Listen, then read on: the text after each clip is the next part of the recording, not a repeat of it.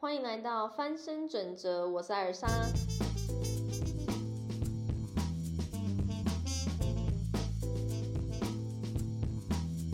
今天要跟大家分享的主题是史上最扯 Party 炸鸡案，教会我们的事。到底是哪一个超扯的 Party 炸鸡案呢？其实就是我之前有跟大家推过的 Netflix 影集。我原本在看这个影集之前，真的不知道这到底是什么，然后我可能就是以为它就是一个 Party 啊，或者在讲一些网红名人的故事，就没有去看。但后来我是听我身边的朋友分享这个故事到底有多精彩，但也不要讲精彩啦，因为很多受害者在里面。然后。呃，我觉得很有趣的是，它完全是发生在近期，然后完全是真实的纪录片，在这个 Netflix 里面。它好像这个案件是在二零一七年吧，因为因为你知道这种事件如果发生在那种呃十二十年前，十年前好了，你都会觉得还好，因为那时候的资讯还有社群网络没有那么发达，就是对于找真相这件事情就是比较难一点点，所以确实有一定程度的门槛可以让你去诈欺。可是这个发生在四年前，然后当时。这个 Fire 这个这个音乐节叫做 Fire F Y R E，这个 Fire 音乐节，他们的创办人他们操作的方式就是用 Instagram 这些东西去渲染的，就是到底怎么会这么怎么可以这么骗？我是真的觉得很惊吓，所以在看这个影片的过程中，我是一直在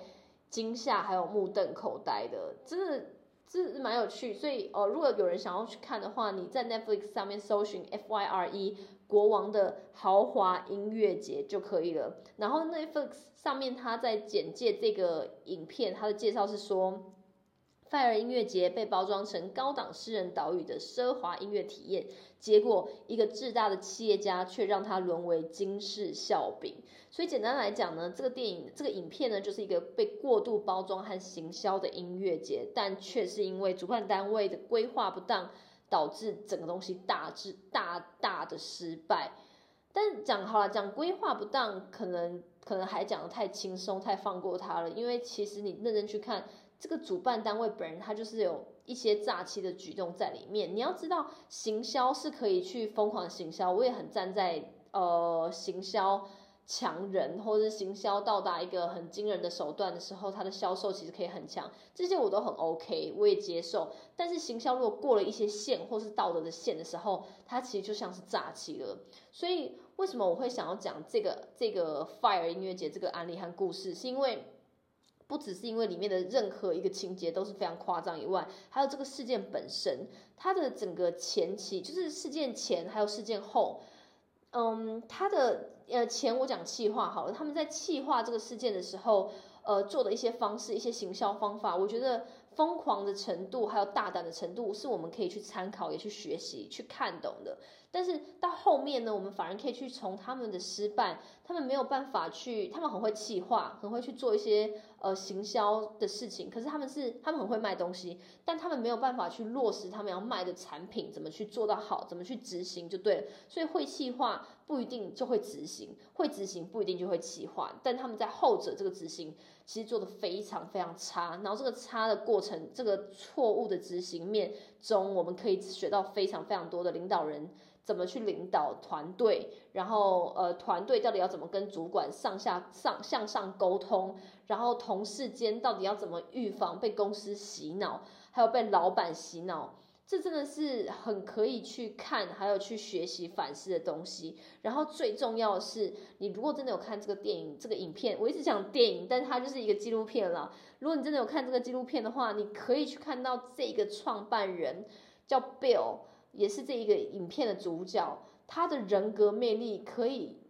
可以大到怎么样程度？有一些人的人格魅力真的可以大到像贾博士，他的人格魅力就是可以让很多人为他效命，为他为他卖命。然后有一些人的人格魅力就是可以像你知道，呃，像操作操作一些很巨大的组织一样，让大家都把他膜拜成神。但是这一个 Bill，他的人格魅力是他可以在一群投资者，还有一群很聪明的有钱人中再拿到很多钱，然后呢，可以去。我不知道哎，他募资就是我去查了他的背景，他募资能力很强，他的人脉连接度，然后也都能连接到非常惊人的人脉，很强。我只能说很强。他明明就是一个大有可为的年轻人，他非常的年轻，口才超强，头脑超灵活。然后各种优点和优势，然后本身的背景，再加上有拥有一定程度的人脉，可以做到一个很大的事。结果后来就把手中唯一的事情变成一个诈骗的产品，这真的是非常可惜。所以你从中可以看到一个人的人格魅力可以用多荒谬的方式变现到什么境界。那如果你是很喜欢音乐的朋友，其实你就可以想象到这个音乐节它可以做到怎么样的规模，还有怎么样去渲染。其实有一些人可能参加过一些大型的音乐节，但我本人是没有参加过。但这世界上有一些音乐节，它这个规模可以做到好几兆的产值。有一些大型的音乐节是国际型的，他们不是跟着城市跑哦，他们是跨国的，所以他们是一个国家一个国家他在巡演巡演那个。音乐节，然后很多他的 fans 啊，很多的客户就是那些呃追着这些音乐节跑的人，就是一个国家一个国家去追着，就很 crazy。但我就不是这种，我就不是他们的 TA，我不是他们的目标客群，所以我完全没有办法理解。但我有一些朋友，他们确实会这样子，可能就是不是追到那些国际景的这么大，可是台湾的一些以前像我那个时代最红的应该是肯丁春娜吧，就大家就是疯狂怎么样都要抢票去，然后怎么样都买不到，然后人潮爆炸。所以你就就是有参加过这些音乐节的人，可能可以想象，然后再加上这个 Fire 音乐节，他的他的那个创办人 Bill，他很有我刚刚讲的人脉，然后那些人脉不只是一些呃创业圈啊，或者是一些其他的政商名流，是有很多很多网红，很 Top Ten 的那种网红，还有。艺人们，他很知道怎么样运用这些人，再加上他们的社群影响力去放大整个行销。像我那时候看他的行销里面找的网红里面，其中有个 Gigi Hadid，哇靠，他超红超红，就竟然可以找到他，我真的很傻眼。然后。这像这一些 level 的网红，他们的呃一篇 Instagram po 文就是叶佩啦，可能就是要一百万美金，大概三千万台币这样子的价钱，但是他就是有办法得到这一群这个 level 的网红，还有名人艺人一起群聚，然后帮他宣传，真的是很强。然后他们的宣传方式就是这个 Bill 这个主角，他就去找了一个就是一个无人小岛，然后他真的很会造势。他很会去运用那些 那些行销梗，所以他找到的那个无人小岛不是一个普通的无人小岛，光是无人小岛在美国人在外国人心中就是一个很棒的圣地，因为他们那些呃喜欢很 privilege 很尊荣感觉的比较上流社会的人，他们其实都是喜欢去那种无人小岛，就对他们来讲去一个五星级七星级的度假村或是饭店来，已经已经很没意思了，因为他们钱已经太多，所以他们已经都是习惯去那些无人小岛。像我在之前在新加坡工作的那个老板，就是他在金融圈里面打滚很久，然后很有钱，身边的人也都是新加坡很很有钱的人，然后他们就会一群一起去马尔蒂夫的一个无人岛，然后那个无人岛可能是他们的某一个客户买下来的，然后只来算是做会所那样招待自己身边的人，然后他们现在就是他们都是会去这种地方，而不是那种公开贩售的地方，对他们来讲那就是最有钱的证明还有代表，所以。这个这个 Bill 他很懂怎么去做这种事情，所以你看他第一件事情，他就是 Target 直接买下的，不是什么什么一块一块地或是哪里，而是一个美国境外的一个无人小岛。然后呢，他选中的那个无人小岛是美是一个很有名很有名的毒枭大亨，就真的是之前 Netflix 还有拍过他的这个毒枭大亨的纪录片。这大家也可以去看，因为那个也是很精彩。我等下再跟大家讲这纪录片到底是什么。但是呢，他就买下这个毒枭大亨所拥有的这个小岛，然后那时候他在呃做宣传影片的时候，甚至还把这个小岛上原本是这个毒枭大亨的的名字也讲出来了。就算那时候他买这个岛的时候，他们当时有说绝对不能提，但他还是不管，因为他觉得为他就是那种为了行销会不择手段的人。然后他就主打这件事情，然后再把所有他找那些像我刚刚讲 Gigi Hadid 啊，或是这些很有名的网红艺人，全部都聚集在这些小岛，然后完全用超唯美、超强大的那种很完美式的那种拍摄手法，拍这些名模超辣的在海上玩水啊，玩那些什么水上摩托车啊，什么东西的。然后结果这个影片一昂，这个影片一发布。在四十八个小时内，他就卖完了九十五 percent 的门票，就是让大家来这个小岛有这个音乐节的这个门票，然后他就运用这整个行销的影片，让大家想象说，哇，这就是一个全部全美国的网红都在朝圣，然后最夯的地方，然后一定要去的地方，然后会超级完美、超级美，然后你一定要去。他就是用这样去去渲染这个行销影片，四十八小时内卖了九十五 percent 的票，你知道那一张票要三万多块台币，很夸张。想想我们女力学院。一整年九千九，然后做到要死要活，真的是命要没了，所以就真的觉得哦，诈骗真的还蛮好赚的。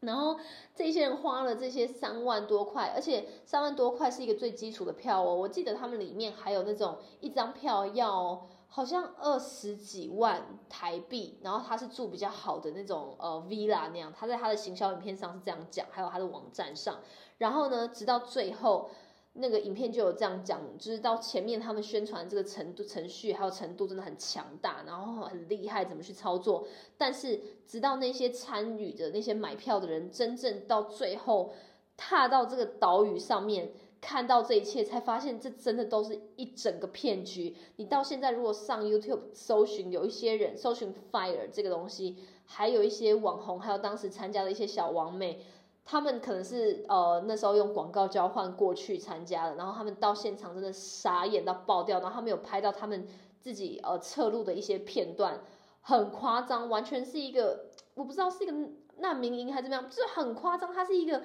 地上全都是泥泞，然后到处都是施工到一半东西丢到一半的一些很像难民的帐篷，然后整个就是床就是他们的那个那个什么帐篷里面的床垫。全部都因为下雨湿湿烂了，然后呃水啊喝的水，因为那是一个无人小岛，喝的水和粮食完全不够，然后现场完全没有任何的 model，也没有网红，也没有任何的乐团演出。重点是当时很多人花了钱买票的人一进到这个岛里面傻眼完以后，他们真的想要。他们就算了，他们觉得太可怕，好像怕再也出不去，所以他们也不想要去把钱讨回来。他们想要就完全离开那个地方，就就发现连离开都离开不了，因为他们那时候连撤场还有离开的动线都没有设定。整个整个整个就是很像一个你知道饥饿游戏的感觉，大家在里面感觉要厮杀。然后那个影那个影片里面真的还是还有拍到那个。各个各个买票的参与者，他们就真的是有几个人不认识人，互相就在打架，就是要打起来，为了争帐篷，为了争一个矿泉水和粮食，因为真的现场主办单位准备不够物资，这真的很夸张。然后最重点是，全部的东西弄成这样，但是。在当地帮忙这个岛屿，在在这个岛屿上居住的人，当时在最后有赶快协助这个主办单位做全部的紧急施工啊，然后紧急做任何的执行的东西，就全部的人几乎都拿不到薪水。所以这整个影片看完以后，你就想说，到底 what？这是到底是怎么回事？就是为什么一开始看起来这么奢华完美的梦想音乐节，会沦到这个地步？就是我从他们的这整个记录影片里面，就看到他们行销包装上真的做的很成功的一些手法，然后到后面他们的各种失败。所以等一下我会跟大家分享的是他们做了哪些行销手法，然后他们的失败到底有我看到是哪几点。然后这是我们自己在像是我自己在行销，我现在在做的很多事件事事情。还有我自己在公司里面做的很多营运，都是跟企划还有活动很有关系的，我就感同很深受。因为你真的要去做很多执行的时候，你一个人真的做不来，就算你自己临时请两三个人也做不来。因为很多专业的东西你是要外包给专业的活动公司、公关公司、媒体公司，所以光做一个活动，它不可能只靠你自己或一个活动公司，它是要靠很多很多的专业人进去一起做的。但这个创办人本人自信过度。爆棚，但我当然也相信他可能想要省成本，因为他就是完全想要大赚钱的那一种人，就是你你他他就是完全自己来，然后到最后一连串的失败，然后还有这一个影片到最后，其实我想要跟大家同步分享一个我最近看到的一个书，叫做《后真相》，它刚好也可以让我们去呼应说，为什么像我刚刚讲的，在现在这个科技这么这么资讯透明，你超容易去查证的状态下。你还是容易被诈骗，然后像这个事件，根本就是算了，我也不能以我事后诸葛或马后炮去看，去去讲这有多多容易看得到。可能当下有一些网红，他的粉丝就是很相信这些网红，所以就就也很难讲啦。但是。哎，反反正呢，我我就是看了这本《后真相》这本书，就它里面就有提到说，人很容易没有办法思考真相，也看不到真相。就算这个真相还有这个事件血淋淋的摆在你面前，你还是有可能完全分辨不出来哪一个东西是真相，还有这个真相的全部面貌到底是什么。那我们到底要怎么样学会去看待真的真相？这就是这本书我觉得帮助非常大的一个部分，刚好也呼应到这个故事，所以我就用这个故事带到这本书，再来跟大家分享怎么去分别一些我们在生活里面容易错估、错看的一些真相。然后，呃，这个呃，我还没刚跟大家介绍这个国王音乐节 Fire 音乐节呢，它的那个创办人就叫 Billy McFarland，就是你打 B I L L Y。就可以搜寻到，你打 Fire B I L Y 可以搜寻到他的很多很多背景。我那时候找他的背景，就真的像我刚刚前面讲，他其实算是一个年轻有为的创业家。然后大家整个美国的创业界、新创界对他的评价也非常非常高，觉得他一定可以做什么什么很大的事情，还有很大创业。然后呢，但是他在他人生巅峰的时候呢，他就找了另外一个饶舌歌手，叫什么 Jaro，反正就是这个 Jaro 呢，就跟他一起创办了 Fire 一个这个 App。所以 Fire 这个国王音乐节，它是源自于本来他们创了一个 App，然后那个 App 叫做 Fire，然后这个 App 上面呢，你可以用它来预约到很多不同类型的艺人演出，你可以直接上去上面预约。所以其实这个商业模式我觉得算是不错的，因为在美国真的太多艺人，然后他们的市场也够大，所以。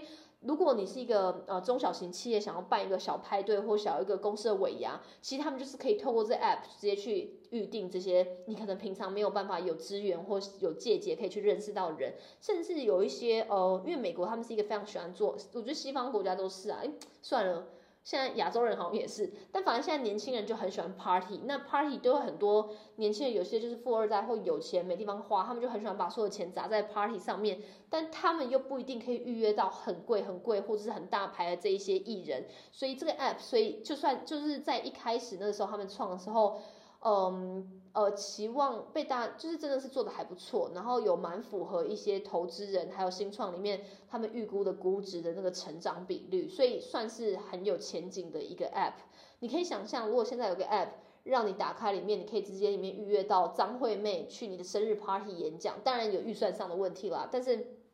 通常这种新兴的 app，它可能就会有一些合作，可以让你比较优惠的预定到，或是你可以找到阿令去你们公司尾牙，然后很方便就直接用这 app 这样下单，就这整个就是很不错的东西啊。所以整个东西是一个没问题的商业模式，直到这个创办人 Billy 跟他的团队有一天想到要想说要怎么来宣传这个 app，然后呢，他们就想到好。真正要去宣传这个 app，应该要把它做到一个很大很大的事情，然后媒体效果很大。那不如他们就来办一个音乐节，因为办一个什么什么节，什么什么什么节。其实，在媒体的渲染力会很大，就像哦，刚好我今天去跟一个台湾的媒，台湾的某一家媒体，我就不讲名字，去跟他谈我们的女力学院跟他合作，然后他们每一年就会固定去办一些什么什么节，然后让他们整个呃媒体可以变现，因为你知道媒体在台湾其实有点难做，因为大家都是免费一直看他的文章，可是你看到的文章可能是要花他们三四个人做呃素材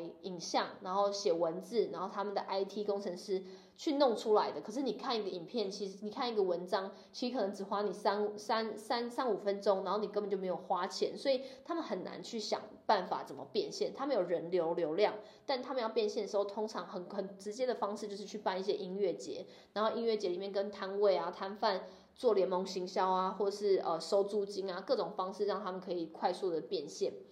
哎，我怎么讲到这边？哦，好，讲回来，所以呢。自己一直绕远，然后就是这个 Billy 呢，他就想说，好，我要办一个音乐节，那我一定要办一个超屌、超屌的。然后他就找到了我刚刚讲的这个大世纪大毒枭的一个小岛。然后讲到这个世纪大毒枭，我刚刚还没有跟大家讲他到底是谁，他就是叫做 Pablo Escobar，Escobar，对，Pablo，我们叫 Pablo。这个 Pablo 他是一九八零年代。哥伦比亚一个很有名的世纪大毒枭，会讲世纪是因为连 Netflix 都有一个很呃有一系列很很有名的剧叫《毒枭》，大家可以去看。它的前两季完全就是用这个人 Pablo 当主角去讲他到底怎么去从无到有建立一个古柯碱帝国，然后整个美国的。那个 FDA 就是气毒气毒局，FDA 是气毒局，对，就是因为我我我我我为什么会知道 FDA 呢？不是因为我跟毒品很有关系，所以我很爱看那种什么 FBI 啊或什么什么东西，我就很记得他们的气毒局叫 FDA，但我完全忘记。台湾有个就是中文叫做气毒局啊，好了，这不是重点。那总之呢，它就是这个古柯碱帝国是从这个 Pablo 手上从无到有建立起来，然后他怎么把这东西一直创造极大的影响力，做大到他在一九八九年福布斯豪富豪排行榜中排名全球第七名，第七名是全球第七名有钱的人哦，你看那到底有多有钱？然后他甚至当选过国会议员。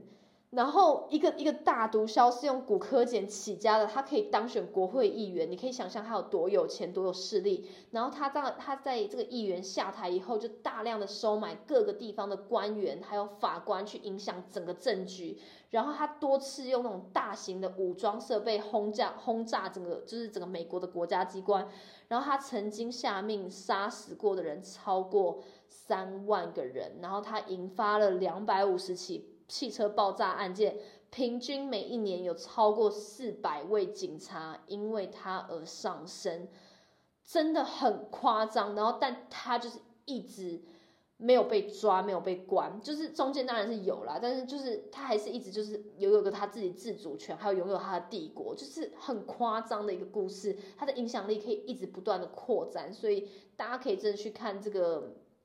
Netflix 的影集叫做《毒枭》。好了，回到我们原本讲的，就是这个国王的音乐节，那个那个 Fire 的音乐节的那个主办人 Billy，他于是就买了这个 Pablo 的拥有的这个小岛。然后那时候呢，他刚好是跟那个 Jaro 他的那个创办人合伙人一起搭私人飞机在玩的时候，你知道也是在开派对的时开派对的时候，就突然看到这个岛，然后就想说，好吧，那我们就不如在这个岛上面请来所有的最强的网红，然后最。全全球前十大的超模找他们来这边拍片，然后他们就真的是拍了一系列我刚刚讲的那个唯美的影片。然后呢，这东西曝光的同时，他们还很强很强的用了一个超厉害的社群行销方式。除了这些有拍影片的网红们，他们找了其他的 KOL，其他当地的大型小型的各种网红、各种艺人，同时总共超过四百个超有名的人在 Instagram 上面。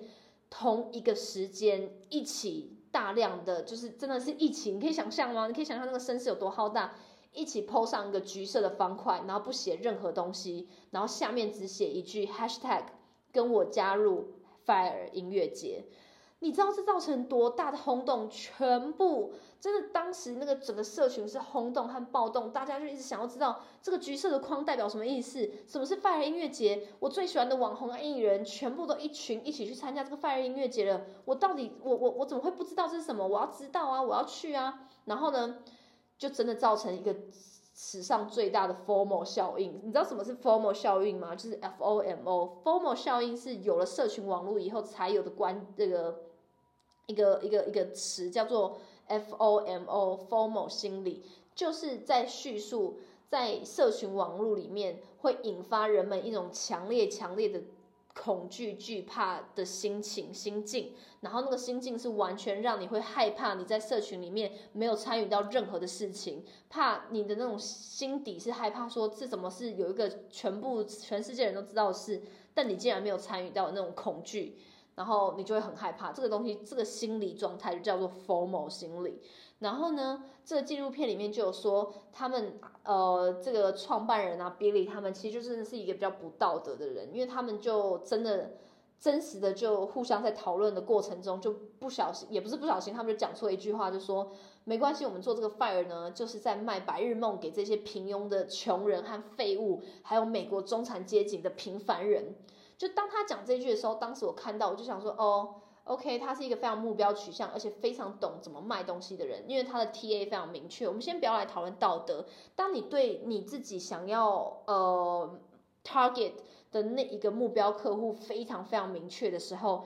其实你成功的几率就非常非常大。所以就像是我们在呃销售面膜的时候，我会很清楚知道我希望谁来买，一定是一个二十四岁。到三十三岁的女生，然后她可能是喜欢体验新事物的这个女生，我对她的叙述要非常非常非常详细，我才有可能真正把我的产品卖给这一群人。所以我最怕是有一些人他们要做生意要创业，他完全就是说哦，我想要的族群就是女生年轻人，这完全太模糊太 vague 了，就代表你根本就不知道你的产品到底可以被怎么样明确的人给买单。所以在他讲这句话的时候，我就完全 get 到，OK，他是真的很厉害的行销人。还有销售专家，但我完全不认同他讲的这些话，因为他就是把客户当白痴的人。那像把客户当白痴的人，他就是一定会做出一些越矩还有不道德的诈欺事件。所以果然他最后就真的这样做到了，做到这个诈欺的一个程度。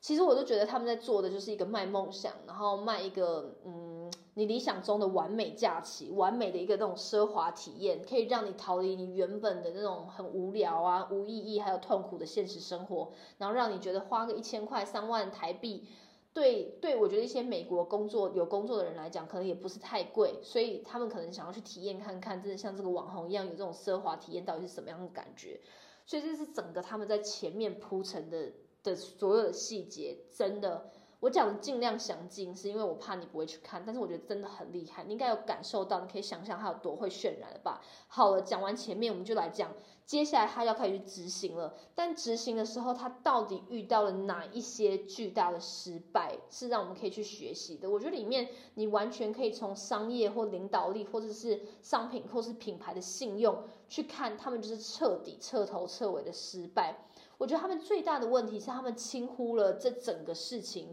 整个专案去执行的难易度。他们没有意识到想象和现实的整个落差。如果你在创业的过程中，你没有办法去意识到想象和现实的落差的话，你完全没有办法让你的执行面完善。这是很错、很错、很错的一个错误，太严重了。是因为我自己身边有一些创创创业家，我真的觉得他们是很有钱的，他们本身家里就很有钱，他们也很有资源，可他们就是。遇到这样子的问题，他们太以为钱可以解决一切，他们太以为自己花钱，然后自己反正也没有其他事，然后也没有什么呃失败了也没有什么其他的风险，所以就是大烧钱，以为就可以做到，但也根本就不一定是这样。所以我觉得这真的是很重要的观念。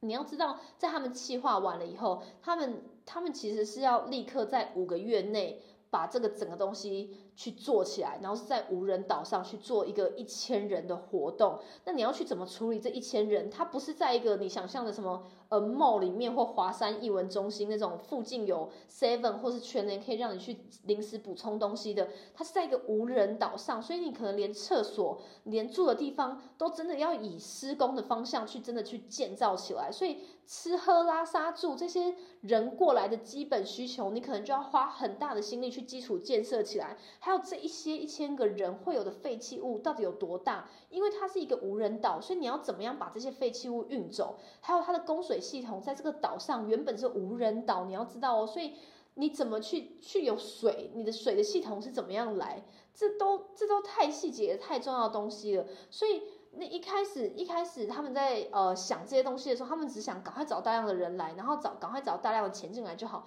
但他完全没有想到后面的执行面。所以在一开始真的开始执行的时候，呃，其中有一个这个 Billy 的主，就是这个主创办人他的员工，他就有提到说，你现在要去想怎么去呃把演唱的演唱会的舞台啊这些东西做好，还不如先去想。我们要怎么样有厕所这件事情，因为时间已经来不及了。然后甚至这个员工他还找他老婆去这个岛上试住，然后住了以后完全觉得太惊吓，因为晚上太可怕，然后太多蚊虫，因为那就是一个无人岛，然后完全没有空调，非常热。何况到时候一千个人在这个地方，那个会有多浓烈的那个闷的感觉。然后那个时候。但这个这个员工就就向这个老板提出这件事情，结果呢，那个老板 Billy 就是完全是一直觉得，哦，我就是来找你解决事情，不是要让你找问题的，所以就直接把他 fire 掉。就很夸张，你从这中间就可以看到一个人，他没有领领导能力的时候，他是留不留不了好的员工，留不了会被他帮他一起思考构思的员工的，所以他就把这个员工换走。我觉得是他做的一个最大的第一个致命伤。然后第二个，他那时候就为了太想要行销，太想要去操作这个毒枭岛屿的这个这个卖点，因为你知道说他的客群其实是这一群很喜欢 party 啊，可能就是一些吸大麻的年轻人，所以他们可能会对于这种这个 Pablo 这个毒枭这个人是崇拜的。那像对于我们来讲，会觉得呃，就是谁 care 你这个 Pablo？这个人呢，他就是一个毒枭，对我来讲，他不是什么呃很正面的名人，所以我不会加分啊。可他太知道怎么去操作这一群 TA 这一群呃客人，所以他知道他们就会喜欢这样子的议题，所以 Pablo 就是他就拿来一直拿来行销主打。但是那时候明明这个岛主就是 Pablo 的其他家人就有跟他讲说，他们想要他们想要洗白。他们想要，就是他们不想要，他们不想要再让这个岛屿继续去承载这个 Pablo 毒枭的这个名号，所以就跟他的合约上就签，他绝对不能用 Pablo 的名声去打这个行销。你看，所以 Billy 其实在这件事情又做错了这件事情，这又是我学到第二件事情。你在商业上，你不要以为你什么东西硬干或硬去毁约，不会有任何其他的下场，他的下场就超惨。结果那个对方就觉得他毁约，就不不不给他用这岛了。结果他们最后在整个活动倒数前呃两个月，只剩下两个月了哦，被临时告知不能用这个岛屿，然后他就整个慌了，整个就是开始大爆炸。他们就必须要再去新找一个岛屿，根本你你去想这个阶段，你只剩倒数两个月，根本已经来不及了。然后。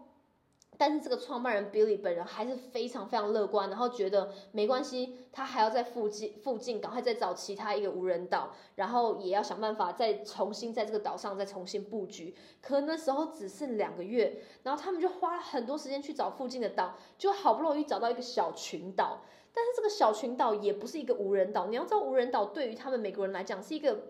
是一个真的很很可爱的岛，它就是无人的在那个驻足在中间，所以它才会有一个憧憬一个景象。所以一个群岛真的是真的是不不代表一个一个无人岛的概念，其实它是不太一样的。但是呢，那你知道这个 Billy 也很知道他找的这个群岛也不符合那个无人岛的那个形象，所以呢，他竟然第三个又一个错误，就是他找到这个群岛呢，就赶快定下来，然后就赶快又登陆那个群岛，然后赶快再执行。但是呢。他就是官方公告他们这个群岛的图的时候，他拍这个群岛，但他把这个群岛的其他小岛屿全部 PS 掉，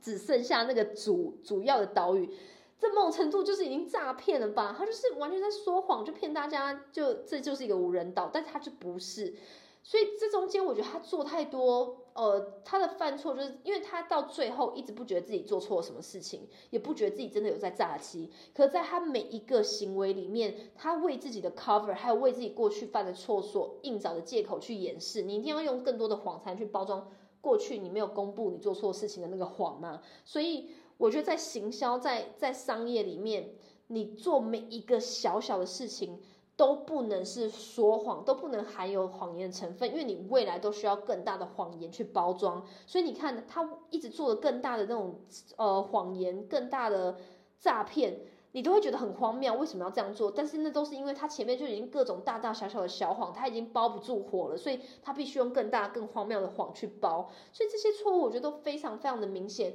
然后再来是一个，我觉得你在这个影片的过程中就会发现，他是一个极度乐观，甚至过度乐观的人。在创业的世界里面，一个领导者就是你的老板，我们每个人都有老板和主管经验。过度乐观或过度悲观都不会是一个很好的领袖特质的人，所以你一定要想办法在一个程度上的时候看得懂全面的真相，然后抓取一个地方的乐观。你可以偏乐观，因为你需要去领导团队，你需要去带领大家，你不能先做垮了的人，但你不能过度乐观。像他最后找这个岛屿，然后做了一系列诈骗的动作，PS 掉，然后。又还是持续告诉大家说，明明就根本就还没建造，在新的岛屿上还没建造所有的设施，但一直告诉大家就是倒数要开始了，请大家敬请期待。这样，这这完全就是就是一个过度乐观的人，他他完全以为他还是有办法在倒数这个时间里面做到，所以他就先宣布也不是错的事情，因为反正他觉得他等一下一定可以做到，所以这真的是过度乐观。这种过度乐观或过度悲观的人，其实你真的去探讨他的心理头脑。他们真的是有点反社会性格，这种人不是疯子就是变态，真的。如果你有常去看一些心理学，就是这种犯罪心理学啊，或一些什么，他们真的都是比较偏向这样。所以像这个人，我觉得他的道德已经到一个地方的偏差的时候，你就会可以去探讨他的到头脑到底在想什么。然后呃，除了刚刚我讲到那个阶段，到后来他们去找到这个新的岛屿的时候。又发现一个更大的错误，他们就直接找到这个岛屿，就赶快抓到了一个浮木，就赶快上岸，然后赶快再从那边去设计。但他们才上了岛上，才发现他们的那个音乐节的时间刚好冲到打到这个岛上。那个岛上最有名的一个像是帆船大赛嘛，他们他们岛有一个自己每一年一度的帆船大赛，然后那有点像世界杯那样，就是全部附近岛的人，还有全部岛屿上的居民们都会为了这个大赛去那个地方，然后大量的订房间啊什么什么，所以全岛上的饭店全部被订光，也就是说他们音乐节完全没有任何一个实际原本就有的。建筑去承载要住的人，所以他们唯一剩下最后就是只有搭一大堆临时帐篷去让这些人住，超夸张。然后甚至到最后已经剩下两三个礼拜的时候，他们还找不到任何人，还有任何的那个呃什么他们认识的那些艺人来这个地方。办演唱会，因为你知道他们后来就是要去把这些艺人瞧过来的时候，那些艺人可能就是对于舞台要有一定的规格，对于音响要有一定的规格。可这地方他们连舞台根本都还没有建立起来，所以根本就找不到人，所以他们完全不可能有任何当时他们文宣文宣上面表示的会有那一群呃很有名的艺人来表演，然后但他们还是不公布这件事情，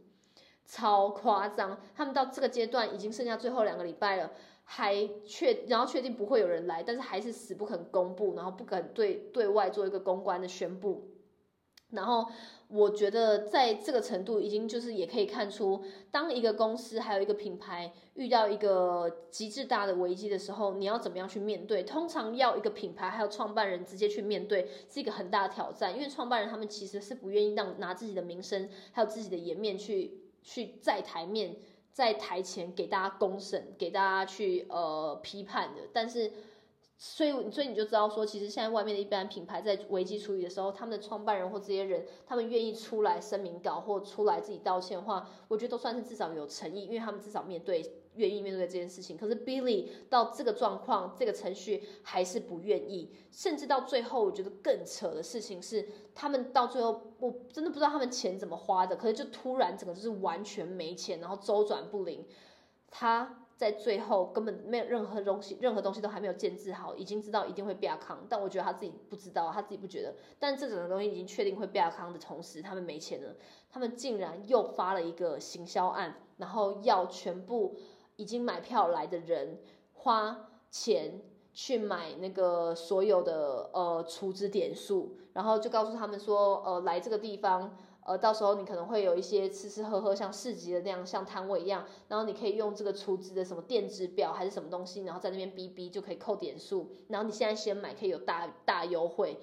哇靠！然后全部人真的还买单呢，总共就是这个光是这个储值，他们就储进去收到的现金流大概两千四五百万，两千四百万台币，很夸张。然后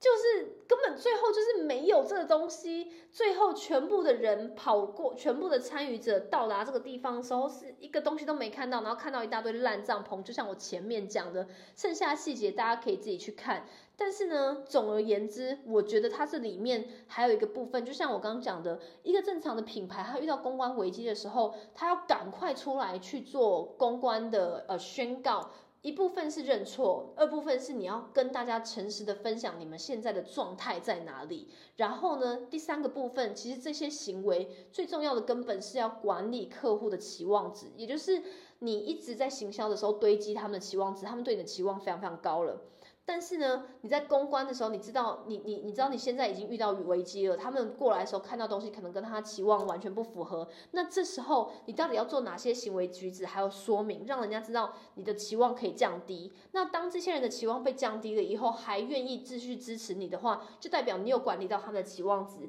也代表他们可能继续消费。那他们消费的时候就不会嫌东嫌西了，因为他们的期望值被压低。所以这是一个行销里面很重要的一个关键环节，然后也。也是公关里面很重要的一个意义。所以我觉得这是大家都可以未来如果在品牌上，还有你自己在创业上，甚至你在工作里面，老板或者公司遇到这样问题，你都可以发挥你的所长去帮公司处理这一切，你会是很很棒很棒的救火员。你在工作里面的价值度一定会大力的提高。所以我觉得我总结一下，我觉得这个 Fire 音乐节还有这个纪录片，它里面讲到我看到几个部分，我觉得它造成整个活动失败的主要的因素，它就包含了。主办单位还有创办人，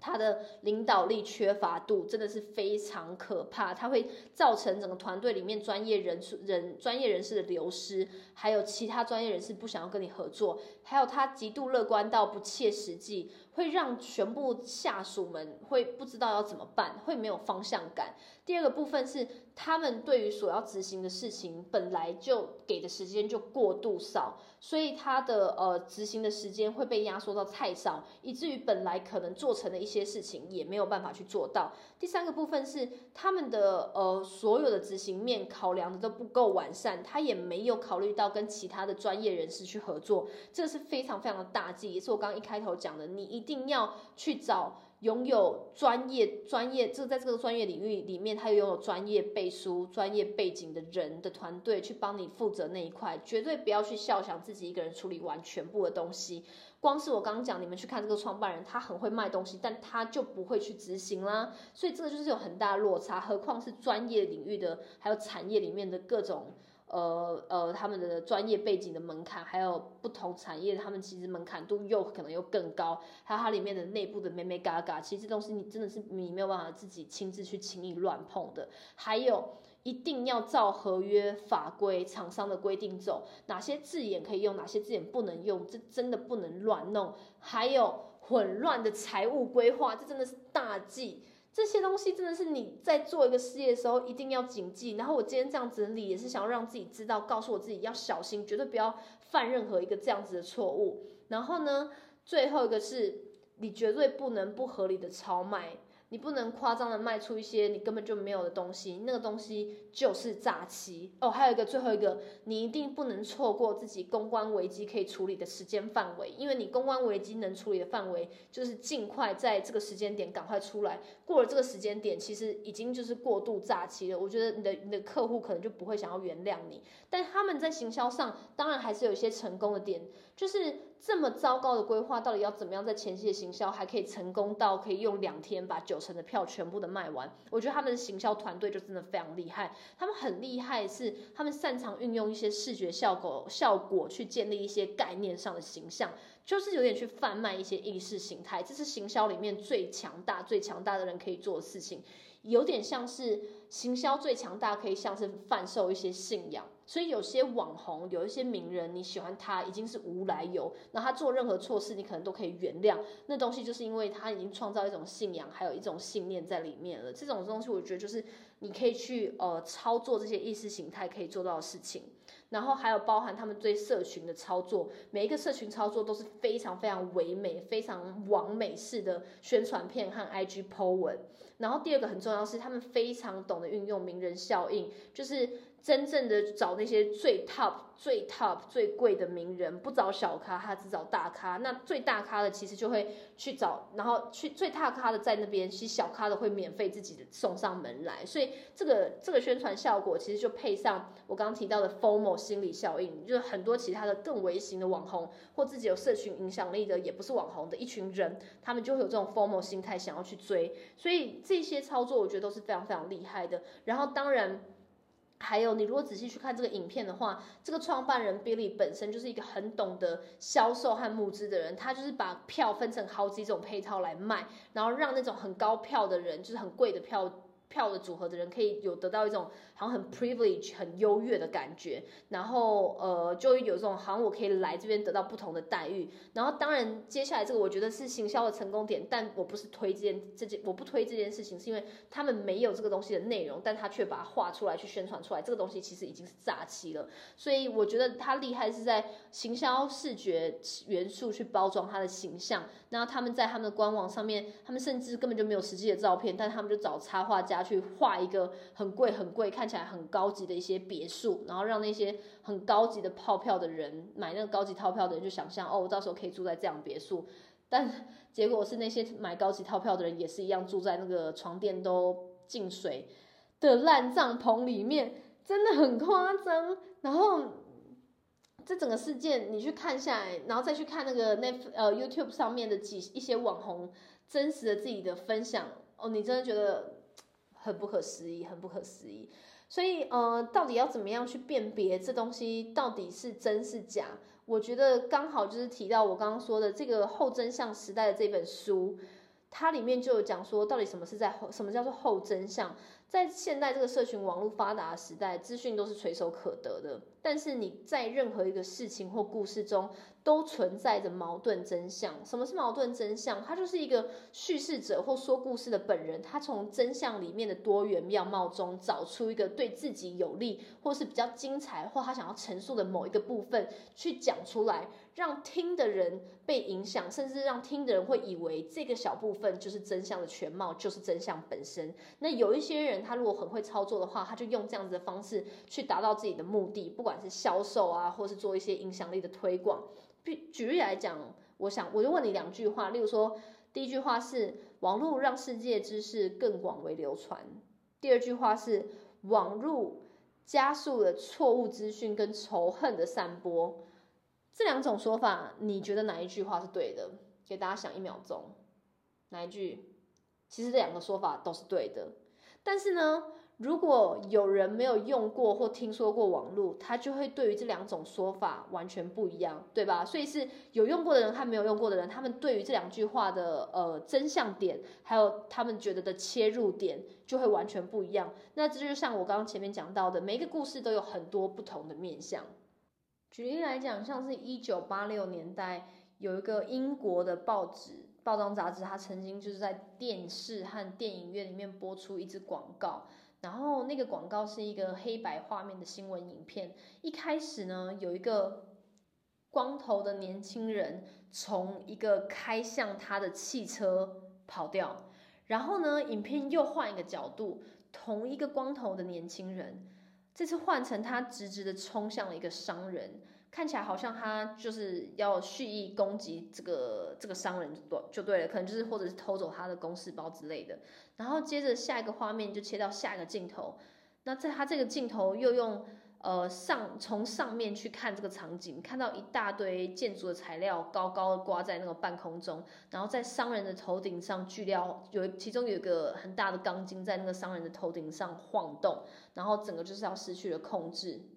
一转眼。刚刚那个光头的年轻人就把商人拉到一边，救了他一命，然后那堆建材就整个大量的掉下来，掉到那个商人的背后。所以你看哦，这这个故事这个情节，其实是这三个画面都给大家不同的印象。如果你只看到第一个画面，你就会产生某一种印象，然后从另外一个角度看，也就是第二个画面去看，又会产生另外一种不同的印象。但你看到最后一个画面，你就是有点像是纵观全局，从上面上面有点像是上上维度的思维去去去想整个事情，去看整个事情的时候。你才能完全明白这到底是怎么一回事。可是问题就是说，一般的我们在平常的判断下，很难有纵观全局的面向去看。而且人生真的太复杂，人和人之间也很复杂，所以我们只能大概去了解一个概念，就是主要的概念。真相其实不只有一个，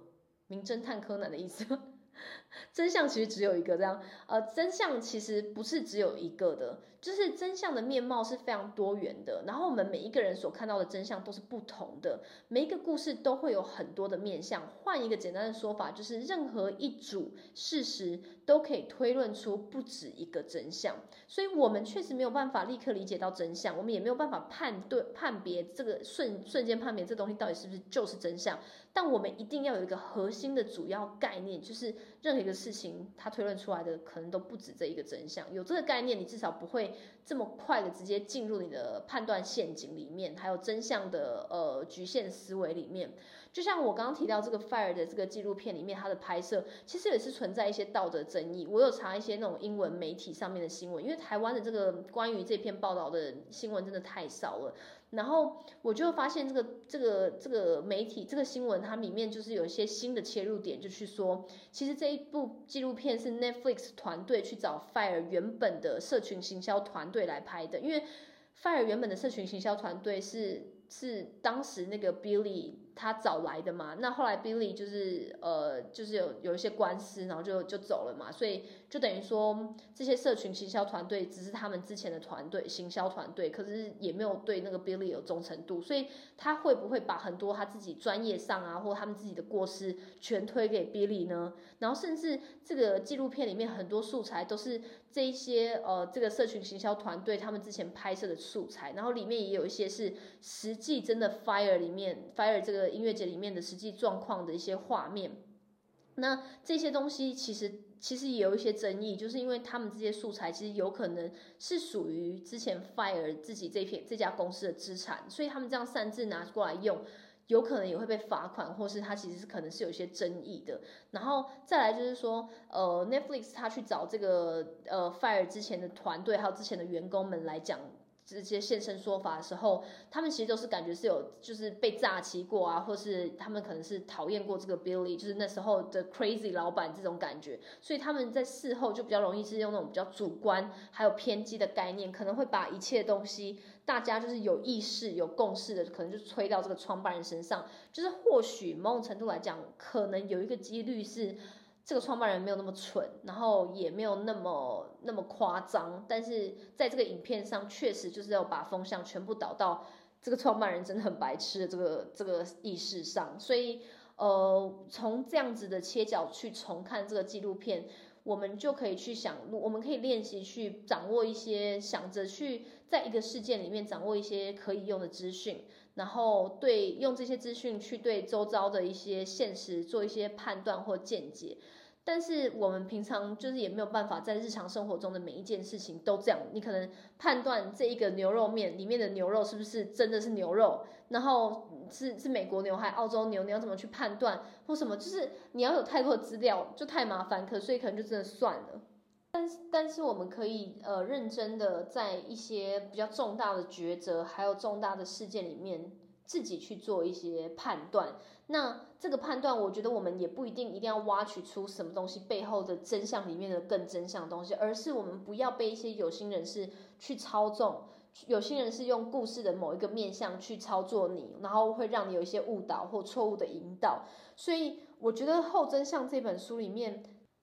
用四种矛盾真相去分类。那我再讲一次，矛盾真相其实就是呃非真相的真相，就是它里面只有部分真相，然后它里面呃片面真相和片面真相互相会矛盾的一个真相，叫做矛盾真相。所以它里面有四种矛盾真相，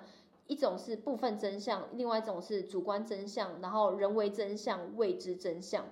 用这四种矛盾真相去分类，你就可以比较知道说，你平常在人生中、生活中应付的一些大小问题这么复杂，到底要怎么样去呃比较全去去分类它们的类别是什么？然后分了类别以后，比较知道这个真相它的矛盾点在哪里，它的谬误点在哪里，才能比较在从中找出一个